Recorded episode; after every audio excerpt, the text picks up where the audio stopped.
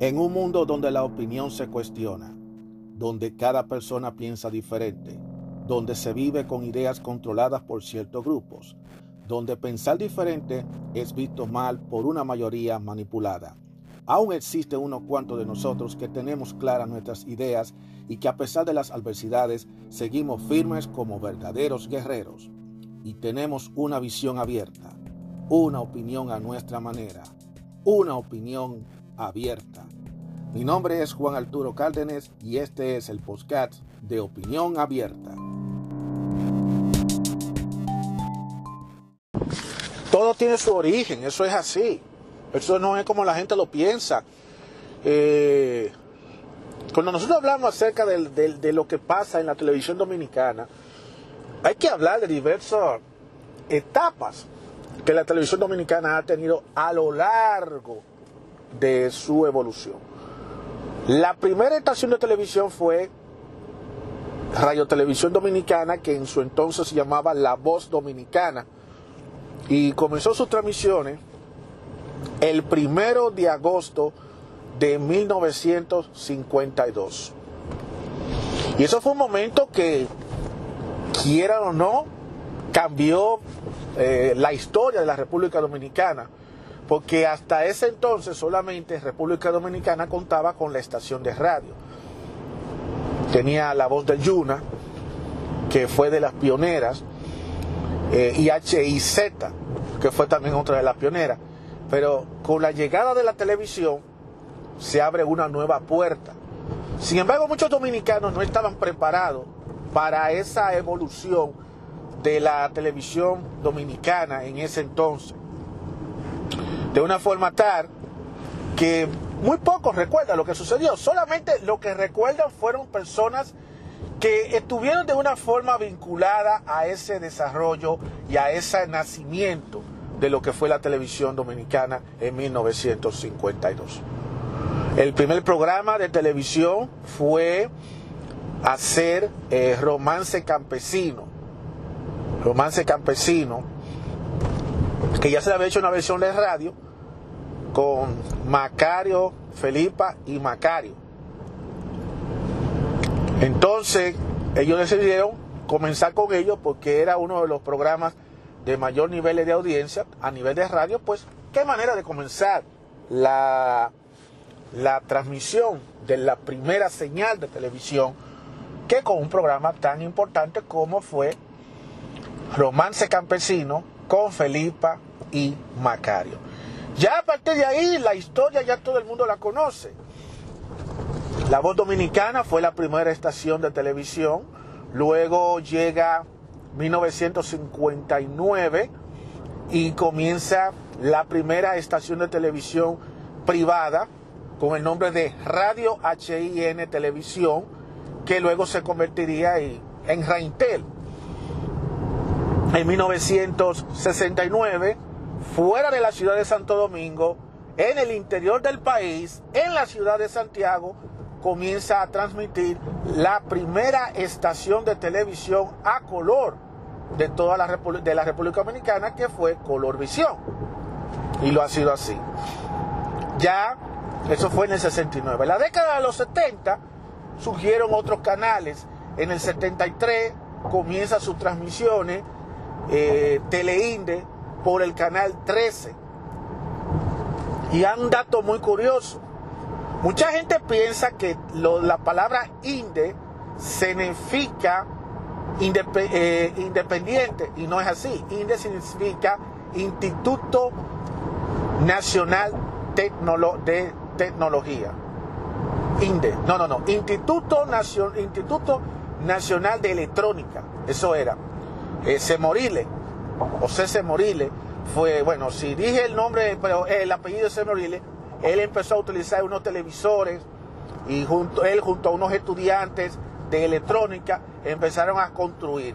Como quien dice, Teleinde fue el resultado de un experimento, porque ellos estaban usando televisores usados para convertirlo en lo que es una estación de televisión, por lo que muchos no saben, que INDE significa Instituto de Electrónica. Eso era lo que muchos, o sea, muchos creen que es INDE lo de independencia. Ese canal nació a nivel local en la capital. Luego en el 74, durante unos juegos, se empezaron las transmisiones por el canal 11 en nombre de Telesistema Dominicano.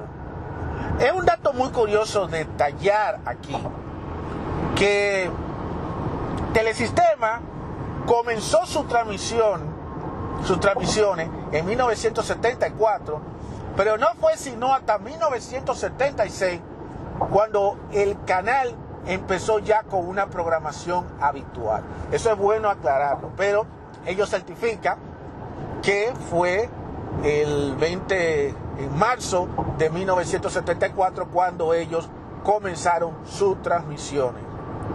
Eso es así.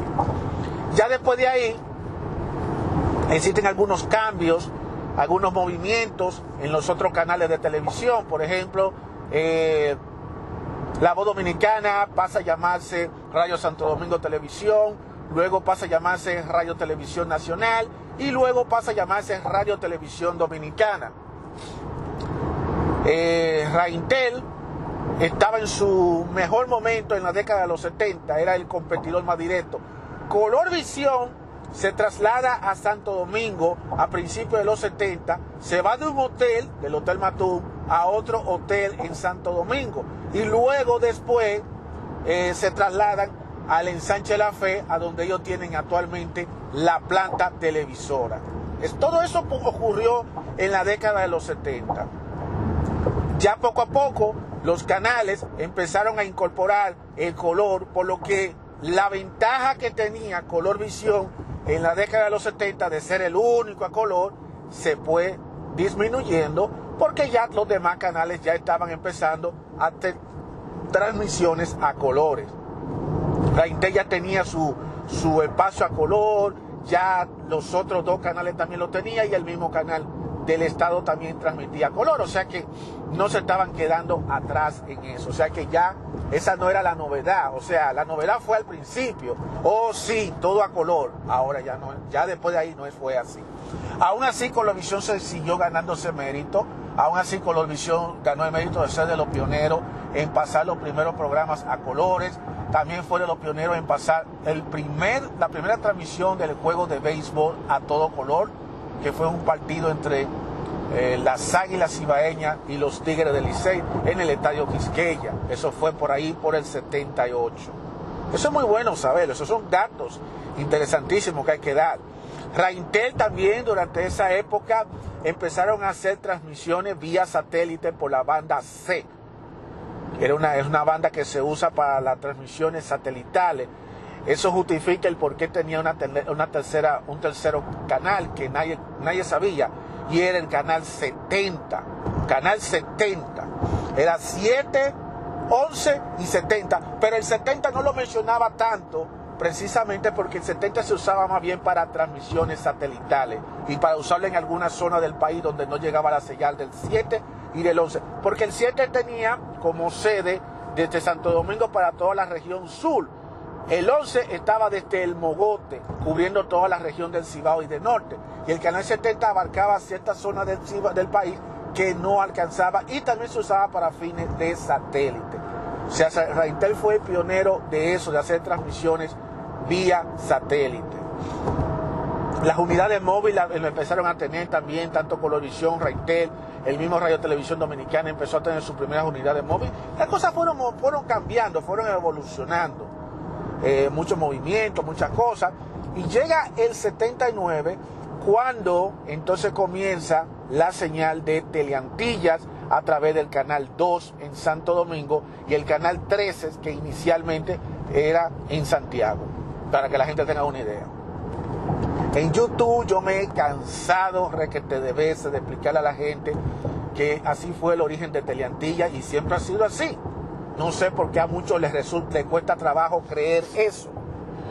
Teleantilla era el 2 en Santo Domingo y ellos inauguraron la señal el 15 de octubre de 1979 y Teleantilla trajo una nueva matiz a la televisión dominicana. Número uno, fueron de los pioneros en lo que fue la, el audio estereofónico, porque el audio se escuchaba en mono aural que era menos, no, era, no, era, no, tenía tanta fidelidad. Teleantilla introdujo eso. Eh, también Teleantilla se gana el mérito de ser de los pioneros en implementar lo que fue la, el TBR. Muchos se preguntan qué significa TBR o TBR, que significa Television Video Recorder que es algo parecido a lo que es la tecnología que se implementaron en los aparatos de VHS, Betacam y todo eso, en la que se podía grabar los programas para nuevamente volverlo a, repetir otra vez. Y eso se, empezó a implementar ya en casi todos los canales, pero Teleantilla fue de, de los pioneros. Y de la mejor manera que ellos lo implementaron fue a través de hacer dos programas, dos programas pregrabados entre ellos, el primero de ellos fue el programa Fiesta y el segundo de ellos el show de López Balaguer. No recuerdo el nombre completo, pero López Balaguer era el que hacía el programa.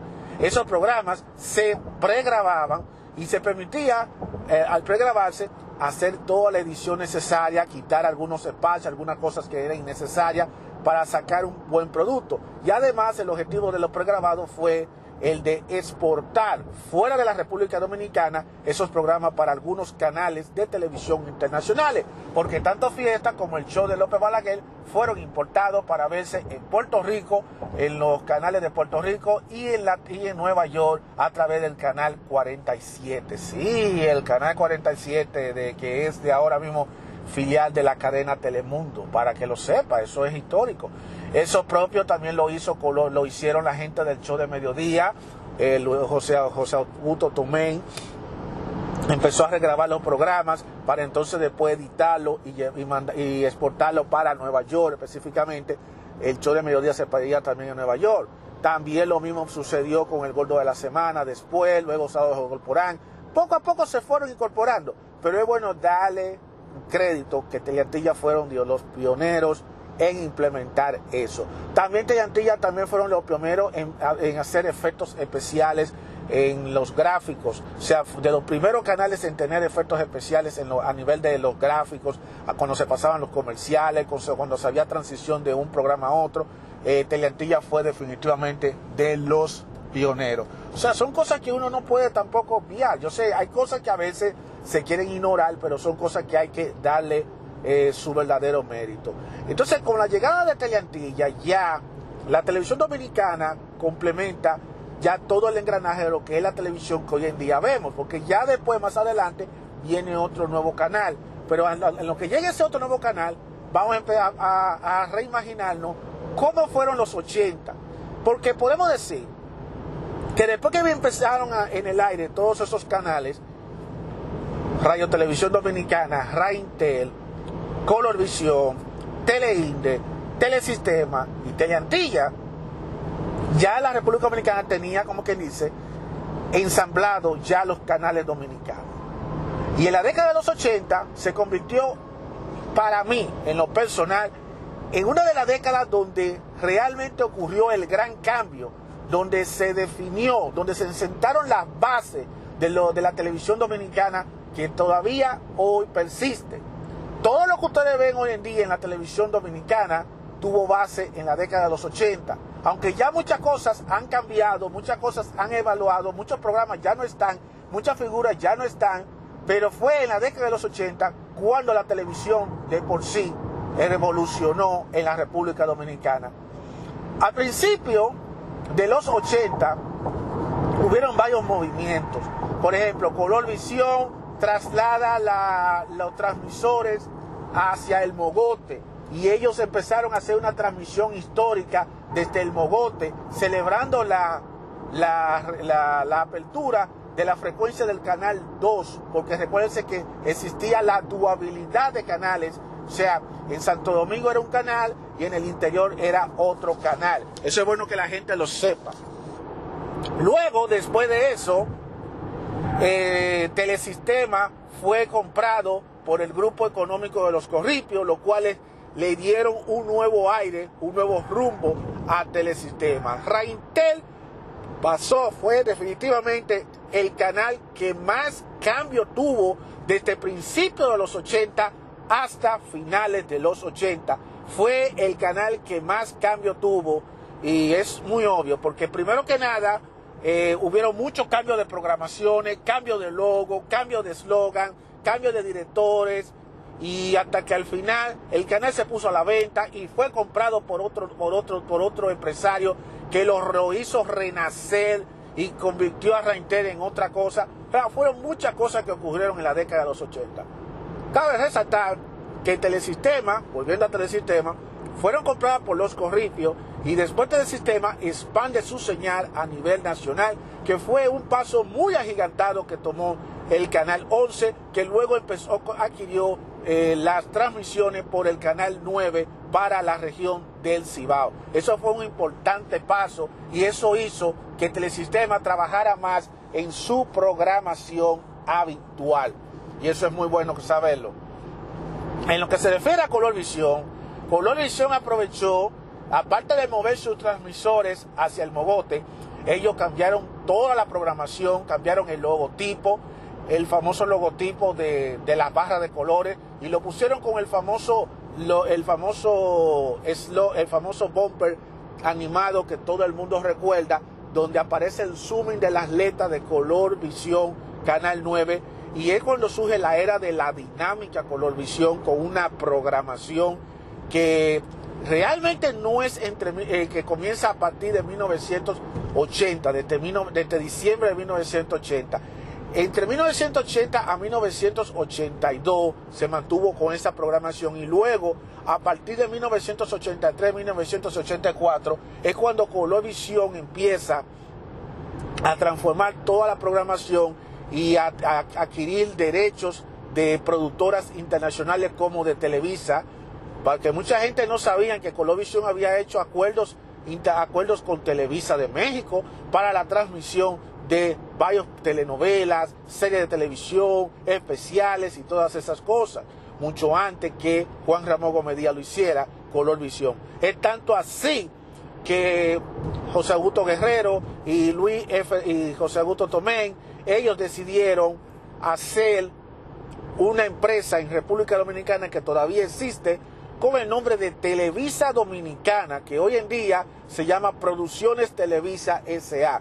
Y fue precisamente en honor a Televisa. Inclusive ellos se encargaban de, de, distribuir todo lo que es novelas, series y todas esas cosas a través de Color Visión y de otros canales que también compraron algunos programas y algunas series de Televisa.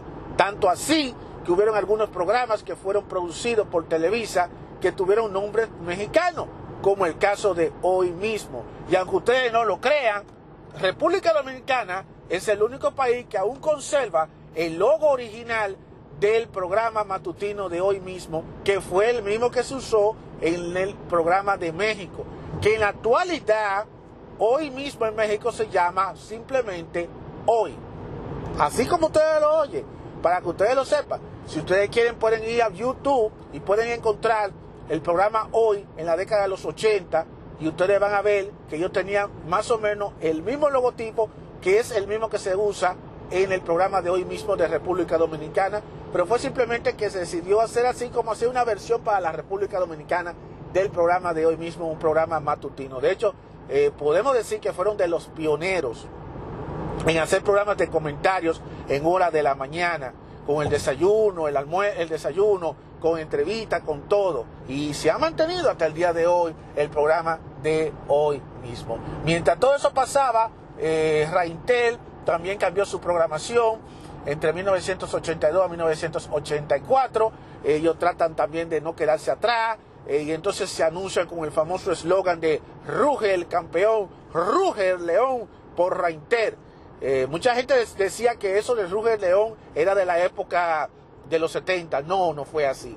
Fue en la década de los 80, principios de los 90. Una década muy olvidada, por cierto, por mucha gente. Mucha gente no se recuerda de esa etapa de Raintel.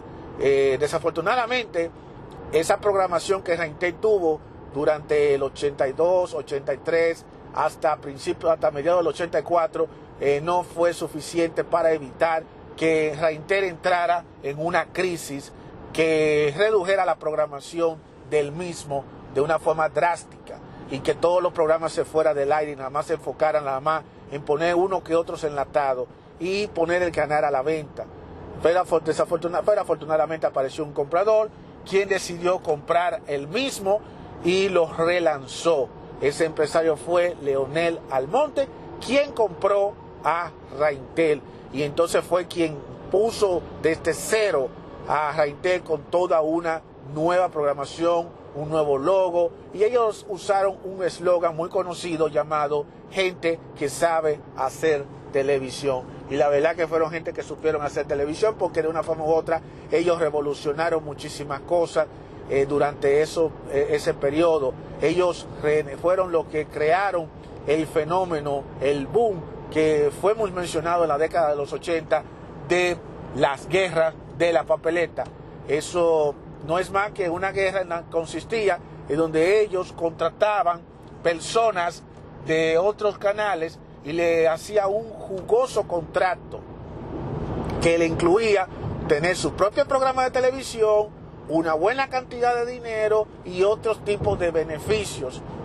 Eh, entonces eso eh, definitivamente generó una serie de situaciones ante los otros canales porque hasta ese entonces, estamos hablando de 1986, 1987, hasta ese entonces, eh, la gente de los, los, los, que, los que trabajaban en la televisión no se les tomaba muy en cuenta por su talento, no se le tomaba muy en cuenta a la hora de pagar, casi siempre lo que se le pagaba era más bien por comisiones de anuncios publicitarios. Y entonces eh, esta guerra de la papeleta cambió esa faceta de cómo deben las empresas televisoras tratar a los que participan en la misma en los diversos espacios de televisión.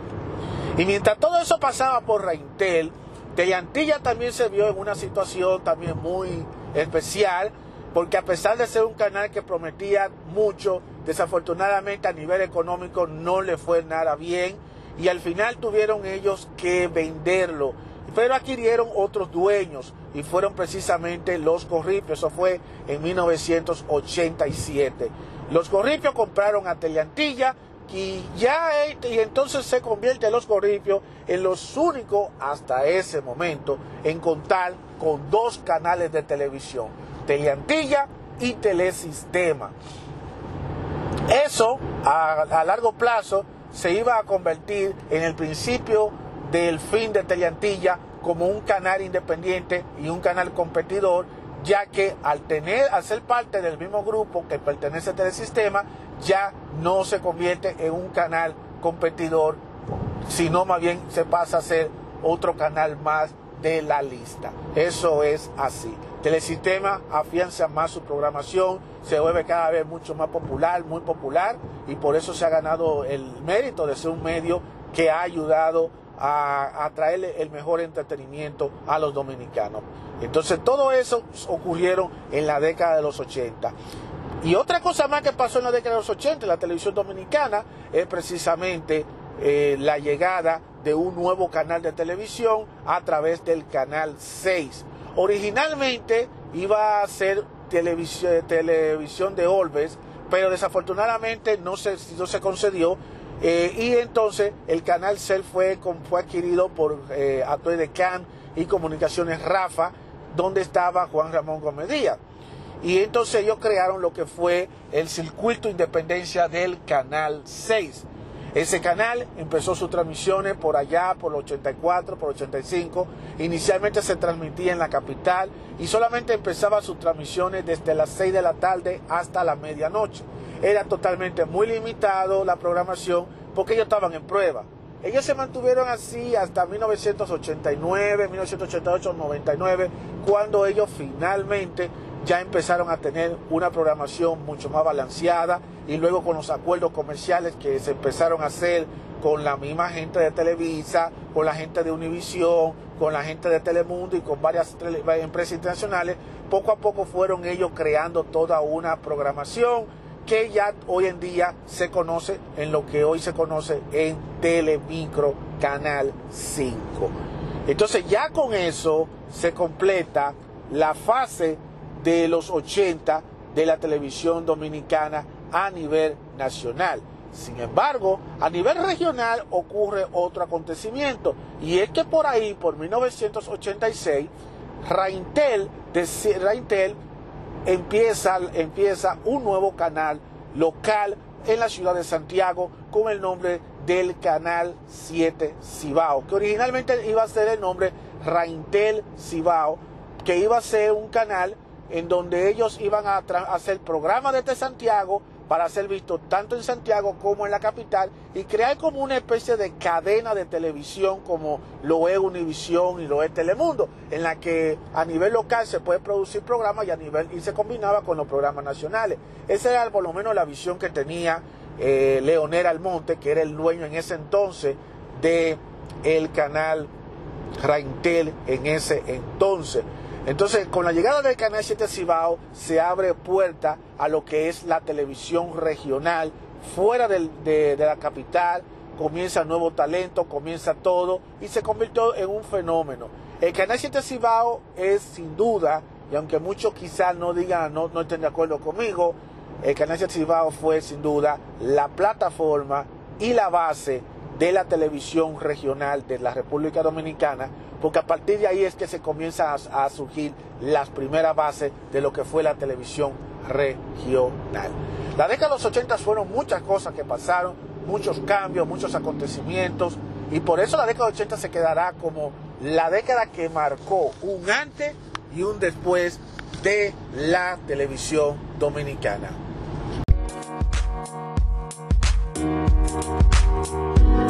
Música